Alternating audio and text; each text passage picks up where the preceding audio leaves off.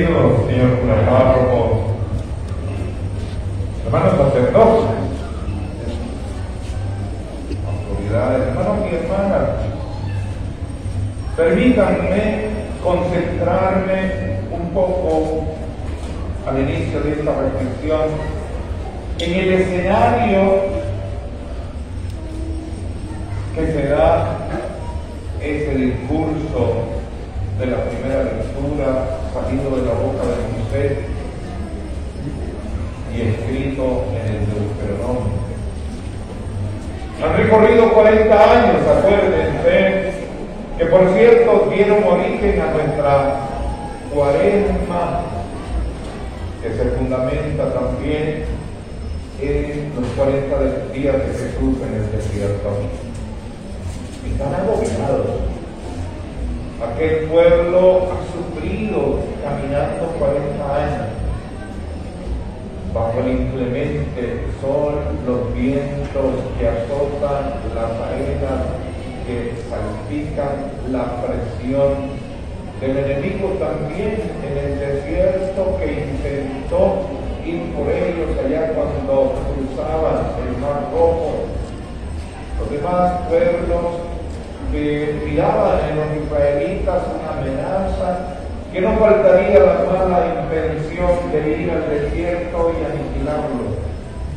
Toda esa presión que incluso lo llevó hasta buscar refugio en un becerro de oro cuando creyeron que Yahvé y Moisés los habían abandonado. Están en las montañas de Moab.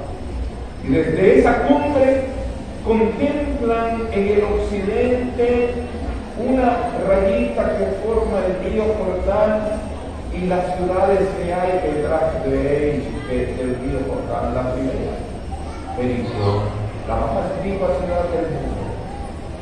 Y de lejos ven la gran Jerusalén allá en aquella cima. Moisés sabe que no entrará y da las últimas recomendaciones válidas para ellos, pero como palabra de Dios viva y eficaz, actual, válida también para nosotros, mis queridos hermanos. Les dice, pongo delante de ustedes el camino del bien y el camino del mal. Si optas por el camino del bien tendrás vida.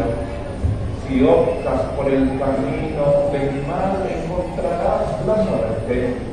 Es la lógica más básica de la vida, la moral que todo ser humano debe tener en cuenta al momento de dar el paso hacia adelante. Si optas por el mal, encontrarás la desgracia, la ruina, la muerte. Si optas por el bien, encontrarás la gloria, la felicidad y en el caso de la fe en Cristo, la salvación en la vida. Lanza pues el reto. Un reto, mis queridos hermanos, que nosotros también tenemos en nuestra existencia. ¿Cuántas veces hemos visto personas que por malas decisiones han fracasado? Por no haberse abstenido de ir por el, por el camino equivocado, lo hemos visto sucumbir, arruinarse la vida. Por el contrario, queridos hermanos, humanamente hemos visto personas que de la escasez material, de la pobreza y hasta de la miseria, han optado por el bien y han ido haciendo camino lo hemos visto humanamente porque fueron firmes en su determinación de ir por el camino correcto, sufriendo dificultades, obstáculos, espinas, pero siguiendo por el camino correcto. Queridos hermanos, precisamente esa es la propuesta de Jesús formulada en otros términos. Jesús les dice hoy a seguidores. El que quiera seguirme, que venga en pos de mí y entienda que el que está conmigo, la vida encontrará. El que me rechace, el que no sea mi discípulo, la muerte le saldrá al paso. Ya no se está refiriendo a la muerte terrena ni a la vida terrena. Está trascendiendo, está haciendo una oferta mejor. Está diciéndonos que somos seguidores correctos, discípulos firmes, fieles, fuertes, la salvación será nuestra recompensa en él. Ya no es pues un ofrecimiento de algo que termina en la tierra, sino que de algo que dura para siempre. Los primeros seguidores de Cristo entendieron que andar con Él es ser su seguidor, su discípulo. Por eso los evangelios lo llaman así. Estaban los discípulos de Jesús, es decir, los seguidores entendieron que esa experiencia con Cristo no es estática, es dinámica, es de recorrido de un camino. Y él hasta se lo dice, yo soy el camino, dirá también la verdad y la vida, pero enfatiza, yo soy el camino. De ahí que cuando él llama a sus primeros discípulos les dice, vengan, síganme y los haré pensadores de hombres. Ellos, dejándolo todo lo siguieron.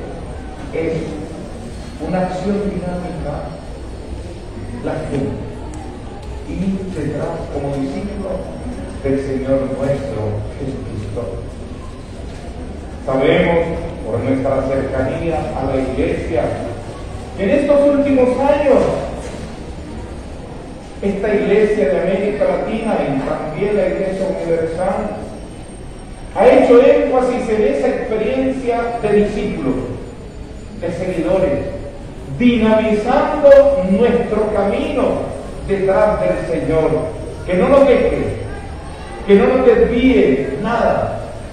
Nuestra experiencia es la de seguidores del Señor. Vamos, vamos haciendo camino oyendo siempre esas palabras que Jesús nos dice hoy, el que se guarde su vida para sí la perderá, el que la pierda por mí la ganará.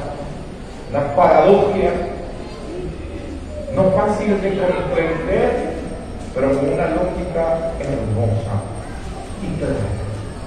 Todo el niegue, el que se pierda a sí mismo, el que lo des todo, por nuestro Señor Jesucristo, ese, ese es un verdadero discípulo y encontrará la salvación eterna.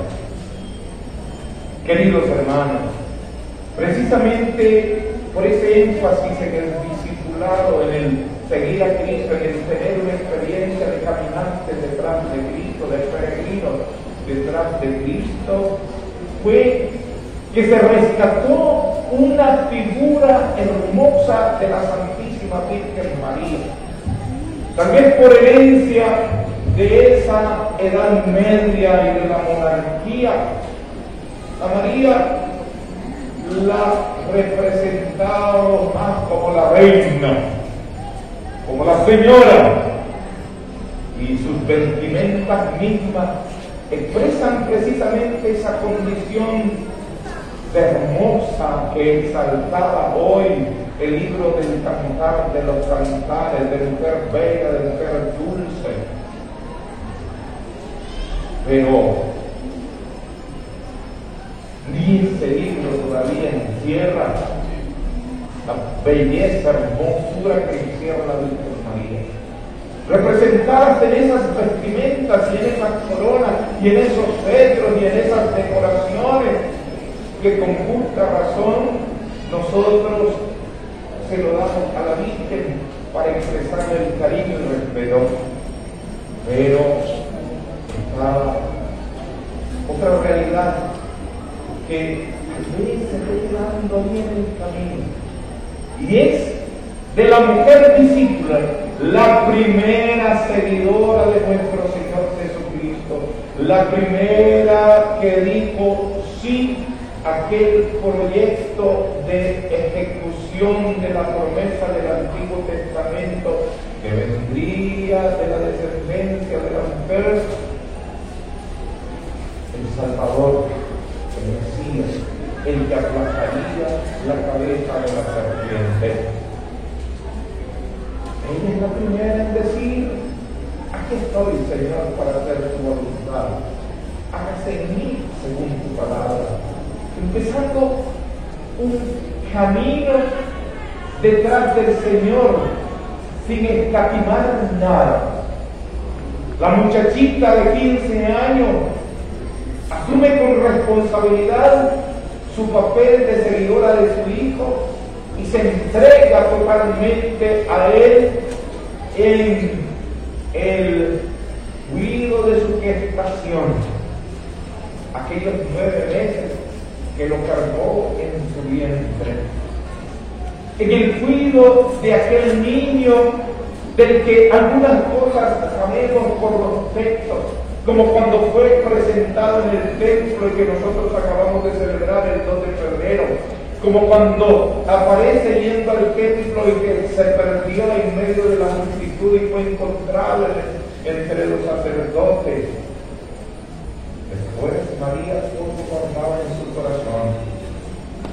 Más tarde, ya a la edad de joven maduro, 30 años, aparece y de nuevo la figura de la Santísima Virgen María, descrita allí en el hecho de las bodas de Caná, intercediendo ante su Hijo Jesucristo. Y en los momentos más duros, donde la estaba necesitando, en el momento de la crucifixión, la dolorosa, la mujer está presente, entregándose totalmente a ese niño, al joven, al Mesías crucificado. Es un camino discipular ascendente, cada vez más fuerte. ¿Se han puesto a pensar ustedes qué edad tenía la Virgen María cuando estaba en el monte Calvario? y lo tuvo al niño más o menos a la edad de 15, 16 años. Le suman 30 cuando Jesús sale a la vida oculta y estamos hablando de 46. Más los tres años de la vida pública, es una mujer de alrededor de 50 años al momento que está en la tierra. Dado todo. No ha estimado nada. Cuando oye a tu hijo decir, aquel que pierda su vida la ganará, ella sabe que lo ha entregado todo, que no se ha reservado nada para sí, que incluso se abstuvo de tener en el sentido real un, voy a decir, un esposo, un marido, que se abstuvo de tener más hijos porque otro hijo y otro hijo que mal no era propio de la mujer judía que tenía muchos hijos, ella prefiere mantener su virginidad, su entrega total al hijo, porque sabe que su opción es perder la vida para ganarla y para ganar a la humanidad en la entrega total de su Hijo Jesucristo. Es una responsabilidad fuertísima. Está sacando la cara por cada uno de nosotros, mis queridos hermanos. Está presente en esos momentos bíblicos. Y ese camino discipular, o sea, de seguidora del Hijo, no terminó en aquella asunción a los cielos que celebramos el 15 de agosto, no es que se fue y nos abandonó, como tampoco el Hijo que dijo, voy a estar con ustedes todos los días hasta el fin del mundo, y aquí está en su palabra, y aquí está en el sacramento de la Eucaristía. Asimismo, ella, en estos dos milenios de cristianismo, como buena discípula, ha estado ahí, presente, al lado de su Hijo, siguiéndolo y acompañando su proceso de salvación de los hombres al punto de hasta llamarla corredentora, es decir, colaboradora en la redención, cosa que todavía todavía hay discusiones al respecto, pero se le llama colaboradora y de hecho es la primera colaboradora su presencia en este camino que hacemos detrás del Señor y que ahora nos toca a nosotros, a esta generación que heredó de los tantos hermanos que en este lindo santuario vivieron su experiencia de discípulos. ¿Cuántos abuelos de ustedes vinieron a este santuario peregrinando? Y en aquella ocasión, en aquellos tiempos, con transporte rústico, el caballo, la mula, la carreta. Hoy venimos nosotros en una camioneta rica con aire acondicionado, ustedes muchos en bus, otros en sus vehículos, algunos se lanzaron a hacer trechos a pie. ¿Cuántos abuelos nuestros nos generaron esta hermosa experiencia? En ella acompañando siempre la Virgen María. Y no como un decoro artístico en el proyecto de Dios. María entendió que no podía quedarse de brazos cruzados. Su fe es activa, es participativa, tiene un papel importante. Y hoy nosotros no la tenemos ahí en la imagen que sale y la, en la imagen que se resguarda aquí en el templo. Ella sigue activa. Y en el camino de estos sus discípulos que van por el desierto hasta la vida eterna, ella está pendiente. Pendiente sobre todo del que está mal, del que está enfermo, del que está agobiado, del que está desesperado, del que está estresado, del que está carente hasta de lo mínimo en las cosas materiales, del que está pasando una crisis de relaciones familiares. Está pendiente de cada uno de sus hijos. Y cuántas veces ella, desde esa imagen, acude a ese hijo para remediar lo que dio origen a otro título hermoso, como le hemos dicho en tantas otras ocasiones, María Auxiliadora, Virgen del Socorro, Virgen del Monte Carmelo, etc., nació ese título hermoso de Nuestra Señora de los Remedios. Hasta de los remedios que no tienen remedio, como decía aquí nuestro amigo en su palabra de bienvenida. Va caminando con nosotros, no está de decoro en los templos. Y nosotros sabemos de ese poder que ella tiene, de esa capacidad heredada del Hijo de esa influencia ya probada cuando le dijo a los comensales en la boda de Caná, hagan lo que él diga y ellos fueron e hicieron lo que les dijo y lo que les dijo fue llenen esas tinajas de agua y las transformó en vino. Sabemos por experiencia probada de la gran influencia que él tiene.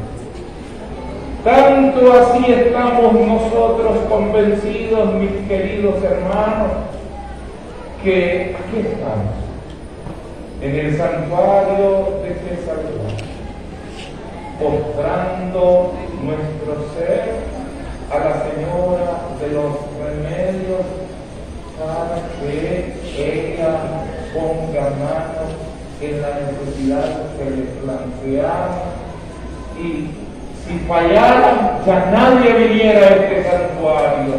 Pero si seguimos viniendo y cada vez más, porque en medio de la pandemia hoy estoy viendo más gente que el año pasado, significa que ella no está fallando, está cumpliendo, sigue incidiendo, sigue siendo la señora de los remedios. Por ello, mis queridos hijos, os invito a que en este año de encuentro con Jesucristo, de encuentro profundo con el Hijo de José, fortalezcamos con valentía nuestro camino detrás de Cristo como verdaderos discípulos. Y a decirles que no tengamos miedo que por mucho que la adversidad nos ataque, como es, por ejemplo, una pandemia destructiva, al lado nuestro está la Virgen de los Remedios, acompañándonos, cuidándonos, pendiente de nosotros. Vayamos con esa seguridad que siente el niño cuando en el temor se cobija en los brazos de la mamá, como frecuentemente lo vemos en experiencias que ustedes viven, apapachando al niño. Esa misma confianza del niño abrazado, sobre todo en el temor, sea la muestra en los brazos de la Santísima Virgen María, la toda bella, exaltada en esa segunda lectura que vimos. Y María no hizo camino sola. Ya los evangelios testimonian que el niño fue presentado al templo por María y José. Que el niño fue acompañado en su parto como pocos papás lo hacen es más, no se han puesto ustedes a preguntar quién fue la partera de Jesús en un pesebre. Ustedes no se han puesto a pensar que José hizo de partera ese día como ven papá. No dice el texto que había alguna partera y aquí el biblista que tengo a la izquierda no me puede desmentir que el texto no dice que había una partera ahí. Estaba José. El burro no pudo haberle ayudado, el buey tampoco. El único ser humano que estaba ahí era José. No nos extrañemos que haya hecho de partera José. Desde ahí se ve esa señora acompañada por el gran hombre, por el hombre justo, que discierne los mensajes de Dios que los medios se le transmiten. El gran y justo José que adora, cuida a ese niño que se le ha entregado en sus manos interiorizadas. Ese José que de ahora de presentarlo al templo, dice el texto, hasta Lucas, que exalta la figura de María, no esconde que estaba José presente en la presentación el José, que con María desesperadamente busca al niño perdido. No hizo el camino solo, María, fue acompañada por José. De tal manera que es justa la decisión del Papa Francisco al declarar este año como año josefino, como año de San José, acompañando el camino de la Virgen y él y ella acompañando nuestro camino del cielo.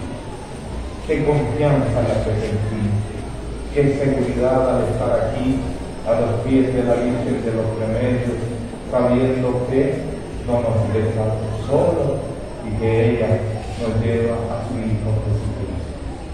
Como Dios es de León, este año hemos asumido como lema aquella inquietud que los apóstoles le plantearon a Jesús, ¿dónde vives? Y que él les respondió diciendo, vente a mi. Ahí nos hizo discípulos, ahí nos hizo caminar, ahí nos puso detrás de él. El vengan y lo en nuestro camino de discípulos y con nosotros la compañía de la Virgen María, Para que no se nos olvide, repitamos ese lema una vez más. Yo digo, maestro, ¿dónde vive? Y ustedes responden, ven y lo verás. Maestro, ¿dónde vive? Maestro, ¿dónde vive? Maestro, ¿dónde vive? Vayamos pues al encuentro del Señor y con nosotros la compañía hermosa de San José y la Santísima Virgen María, Nuestra Señora de los Remedios, a quien la honramos con un fuerte aplauso.